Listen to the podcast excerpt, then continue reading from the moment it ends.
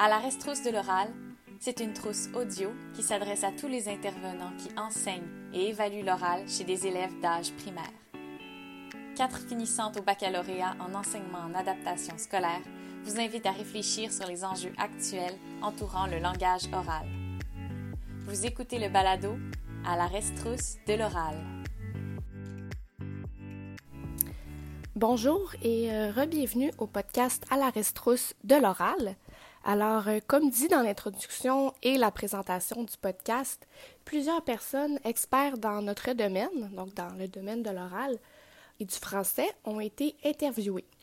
Alors, dans ce podcast-ci, euh, c'est Anne-Sophie Bergeron, qui est une étudiante à la maîtrise en orthophonie, qui est notre experte. Donc, euh, les orthophonistes sont des spécialistes des troubles de la communication et celle-ci a été contactée par appel et on a noté ses réponses. Alors, pour ce podcast, je vais résumer cette entrevue qui était super intéressante et qui comporte 10 questions. Alors, euh, la première question était celle-ci. Quelles sont les composantes de l'oral nécessaires pour être un bon, un bon orateur? Alors, euh, elle commence en disant que son idée générale est qu'il existe cinq grandes composantes de l'oral. La première est la phonologie, qui sont les sons et les mots prononcés. Ensuite, il y a le lexique, qui est euh, notre dictionnaire mental de mots, et la sémantique, donc qui va avec le lexique, qui est le sens des mots. Ensuite, il y a la composante de la morphosyntaxe, donc, la morpho, la première partie du mot signifie la formation d'énoncés généraux et dérivation, donc l'accord, euh, le genre, le nombre, les préfixes, les suffixes, les mots de même famille. Et la deuxième partie du mot, la syntaxe, qui est donc l'ordre des mots dans la phrase. Ensuite, la quatrième composante est la pragmatique, qui est l'utilisation sociale du langage, donc les habiletés sociales euh, qu'on possède en lien avec l'oral. Et puis, comment on utilise la pragmatique? Par, par exemple, c'est par les tours de parole, le regard, les informations adaptées à l'interlocuteur, initier la conversation, la détection et la réparation des bris de communication, donc, euh, par exemple, se rendre compte que ton interlocuteur ne comprend pas ce que tu dis et puis tu tentes de réparer. Donc, c'est toutes les, les composantes qu'on peut ne pas nécessairement voir, mais qu'on utilise socialement. et puis, pour finir, il y a la composante du discours, donc la cohérence et la cohésion. Il existe cinq types de discours. Donc, le premier est le conversationnel, pardon, qui est le plus simple, donc où il y a le moins de contraintes. L'informatif, quand on donne des étapes d'activité, par exemple.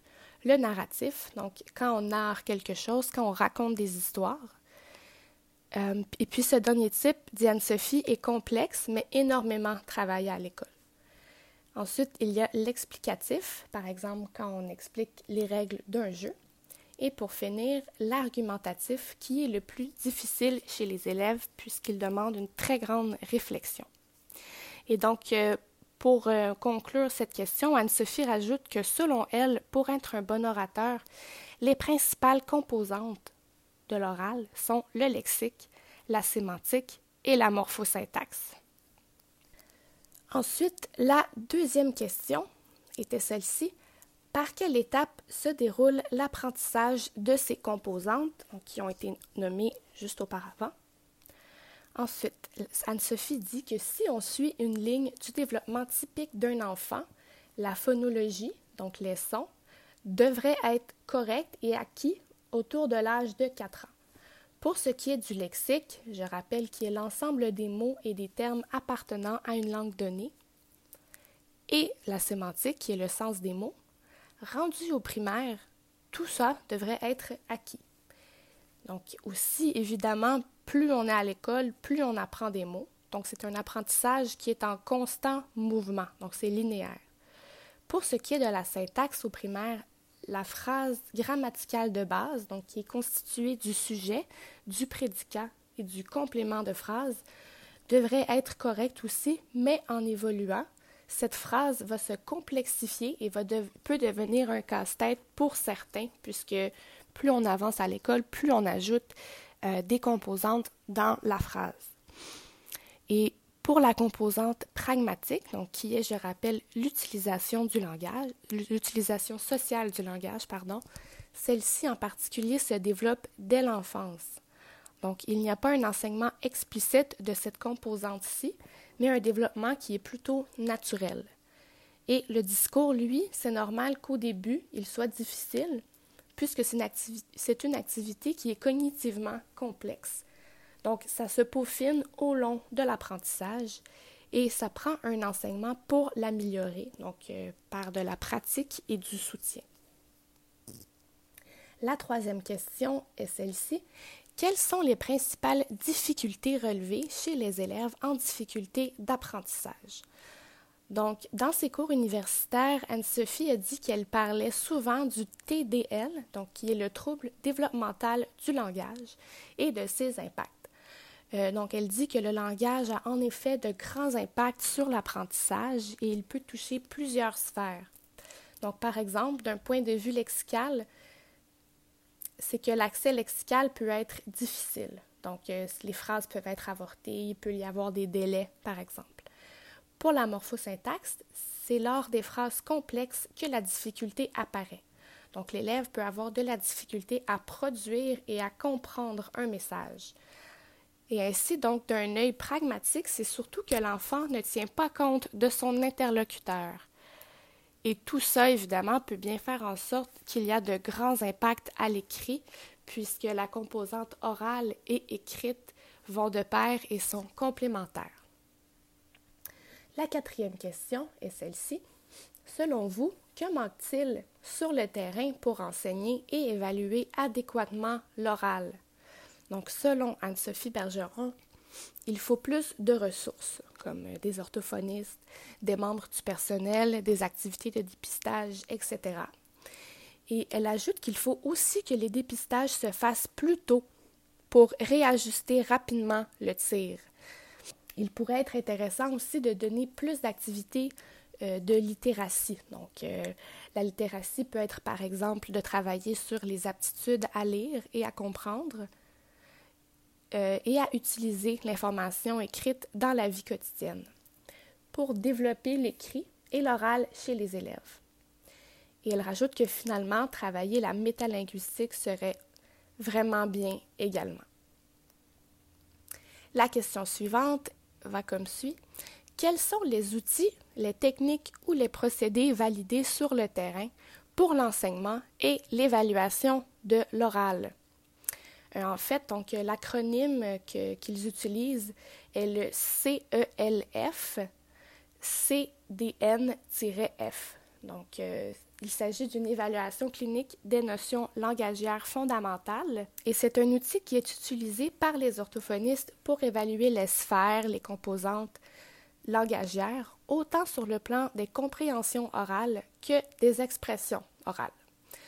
Euh, elle rajoute que c'est un outil normatif, donc euh, qu'on se fie à la norme. Alors on peut ainsi comparer et évaluer.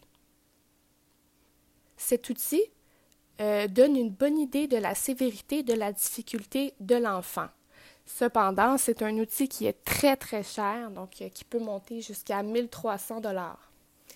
C'est un test qui est formel en format papier, qui est utilisé uniquement par les orthophonistes. Et il y a aussi des échantillons du discours en oral spontané qui peuvent euh, être utilisés au sein de ce test-là pour euh, dépister les difficultés chez les élèves. Donc, euh, il s'agit d'enregistrement ou de notes prises par l'orthophoniste pendant que l'enfant euh, fait un discours oral spontané. Pour évaluer la métacognition, donc qui consiste à avoir une activité mentale sur ses propres processus mentaux, les orthophonistes font faire des tâches de correction de phrases aux élèves ou encore ils leur demandent d'ordonner des mots pour faire une phrase qui est correctement construite. Pour la sémantique, donc le sens des mots, les élèves peuvent produire des devinettes, détecter des intrus, etc. Mais ce qui importe vraiment est le pourquoi. Ils doivent donc nous expliquer leur pensée, donc pourquoi euh, ils demandent euh, une certaine chose ou pourquoi ils ont répondu une telle autre chose, etc. Il y a aussi des histoires en séquence, donc euh, il faut mettre en ordre les actions et ensuite raconter l'histoire. Pour ce qui est du lexique expressif, euh, Anne-Sophie a parlé de l'activité de dénomination orale d'image. Donc l'acronyme est le EOWPVT, donc euh, qui est en anglais le Receptive and Expressive One Word Picture Vocabulary Test. Donc, euh, on montre des images et on demande aux enfants ce qu'est ce qu'est l'image. Donc, qu'est-ce que c'est? Ensuite, l'enfant doit donner des caractéristiques perceptuelles, donc qu'il voit. Pour le pragmatique, euh, ils ont accès à des jeux d'écran. Donc, l'écran, puisqu'il y a une séparation entre l'élève et l'orthophoniste. Et c'est un jeu dans euh, le même style que Guess Who. Donc, il fallait décrire à l'autre un objet, un dessin, des parties d'un dessin à colorier, etc., de manière très précise, puisque, évidemment, l'orthophoniste ne voyait pas ce que l'élève voyait. Et pour finir, euh, ils peuvent aussi demander aux élèves de raconter une histoire en plusieurs séquences. La sixième question était celle-ci. Quels sont les contextes de prise de parole où vous remarquez que les jeunes d'âge scolaire éprouvent majoritairement le plus de difficultés? Donc, Anne-Sophie a répondu que c'était quand ils étaient gênés, donc euh, par exemple devant de nouvelles personnes ou en contexte d'évaluation. Et dans ces cas-là, leur discours est moins élaboré et ils prennent moins de risques. Donc, ils sont moins tentés à euh, peut-être euh, parler d'une manière qu'ils auraient parlé si ce n'était pas dans ces contextes-là. Il faut nuancer selon la personnalité de l'enfant. Donc, euh, en effet, c'est une généralité. Aussi, quand c'est en contexte trop structuré. Donc, par exemple, en conversation, il va s'arranger l'enfant pour utiliser des mots simples et des phrases courtes mais dans un contexte structuré par des consignes qui sont rigides, il est confronté à sa difficulté, donc c'est certain que son discours est euh, moins fluide. La septième question était la suivante. Les intervenants qui travaillent l'oral avec des jeunes d'âge scolaire que vous suivez semblent-ils bien outillés pour poursuivre vos interventions? Donc, euh, Anne-Sophie Bergeron dirait que le travail multi et le fait de communiquer avec les autres membres de l'équipe est super important. Donc, elle raconte aussi que lors euh, de son stage, elle avait l'aide pédagogique spécialisée en orthophonie, en orthophonie pardon, qui est l'APSO. Et c'était toujours une très belle communication qu'elle avait avec cet agent-là. Donc, son orthophoniste associé voyait peu l'élève à cause de la distance.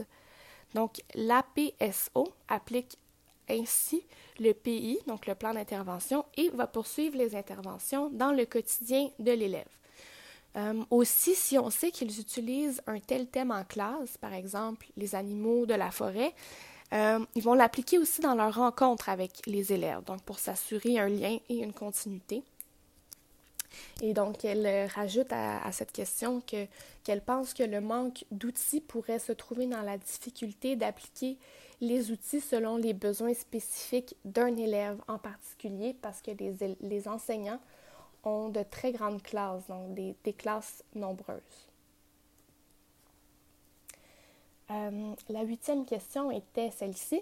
Avez-vous des idées de solutions pour soutenir les intervenants qui travaillent l'oral avec les jeunes d'âge scolaire. Donc, elle répond euh, qu'il faut davantage vulgariser, se montrer disponible aux questions et, bien évidemment, la communication, selon elle, est la clé. L'avant-dernière question était, euh, selon vous, parmi les composantes de la compétence communiquer oralement du programme de formation de l'École québécoise, lesquelles sont les plus difficiles pour les jeunes d'âge scolaire? Donc, 1 euh, étant très facile et 10 étant très difficile, donc en difficulté. La première composante de, la compétence communiquer oralement euh, qu'on lui a demandé était explorer verbalement divers sujets avec autrui pour construire sa pensée. Donc, euh, elle a répondu que l'échelle de, de difficulté était de 9, car c'est énormément demandé pour un jeune enfant. la deuxième composante de la compétence qu'on lui a demandé était évaluer sa façon de s'exprimer et d'interagir en vue de les améliorer. Donc, elle a répondu 8, puisque c'est du métacognitif. C'est ainsi plus difficile pour les enfants, puisque ça demande aux élèves de réfléchir et de se poser des questions sur leur propre processus d'interaction orale. Euh, la troisième composante était utiliser les stratégies et les connaissances requises par la situation de communication. Elle répond 8, puisqu'encore une fois, c'est du métacognitif. C'est ainsi plus difficile. Euh, l'autre composante qu'on lui a demandé était euh, réagir aux propos entendus au cours d'une situation de communication orale. Donc, elle pose l'échelle à 9, puisque les inférences que les enfants doivent faire sont très complexes. Et la dernière composante était partager ses, propres, ses propos pardon, durant une situation d'interaction, et elle répond ainsi un 8 donc dépendant de la nature des difficultés et de la personnalité de l'élève. Donc parmi les composantes de la compétence communiquée oralement du PFEQ, on peut ainsi constater que toutes ces composantes sont, difficiles pour les élèves. Et finalement, la dernière question de l'entrevue avec Anne-Sophie Bergeron était Parmi les composantes de la compétence communiquée oralement, du PFEQ, laquelle ou lesquelles sont les plus difficiles pour les élèves de 6 à 8 ans, donc du premier cycle du primaire? Ensuite, lesquelles étaient plus difficiles pour les élèves du deuxième cycle, donc de 8 à 10 ans, et pour celles du troisième cycle, donc de 10 à 12 ans. Anne-Sophie dirait que c'est difficile, peu importe le cycle, puisque les exigences continuent d'augmenter. Et si ce n'est pas évalué et euh, réglé dès le début, le fossé va se creuser davantage plus les élèves vieillissent. Donc, par exemple, en troisième année, il y a le volet compréhension de lecture qui est extrêmement difficile pour tous puisque les exigences augmentent euh, avec les années. Donc, euh, c'est ce qui conclut l'entrevue avec l'orthophoniste Anne-Sophie Bergeron. merci beaucoup pour votre écoute et à la prochaine.